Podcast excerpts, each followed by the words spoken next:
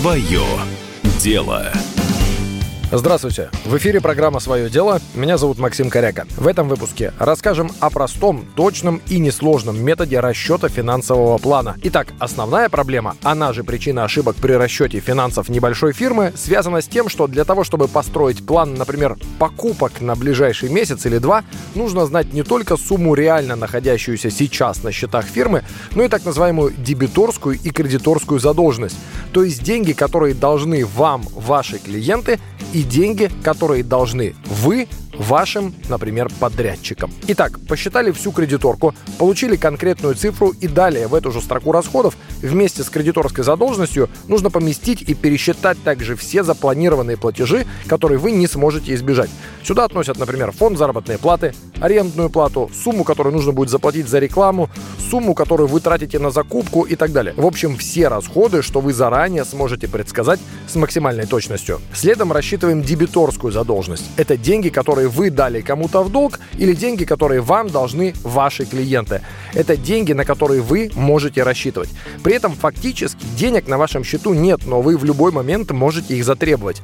Они ваши, хоть и лежат на счету другой фирмы. Сюда же можно прибавить суммы, которые вам должны выплатить по подписанным контрактам, договорам, тендерам или, например, заработная плата, которую вы точно получите в конце текущего месяца, если вы наемный сотрудник. Таким образом, у нас появляется несколько важных цифр.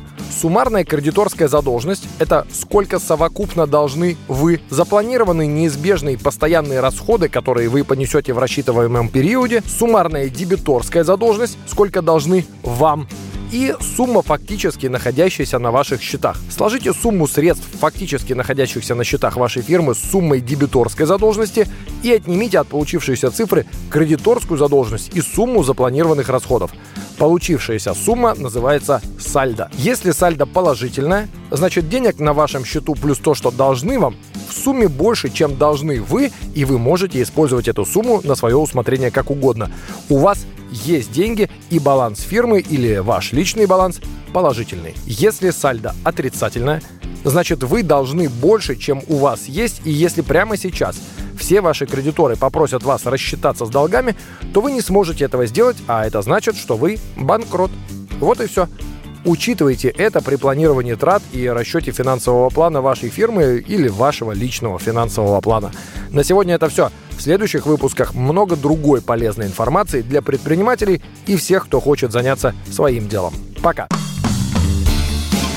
Свое дело.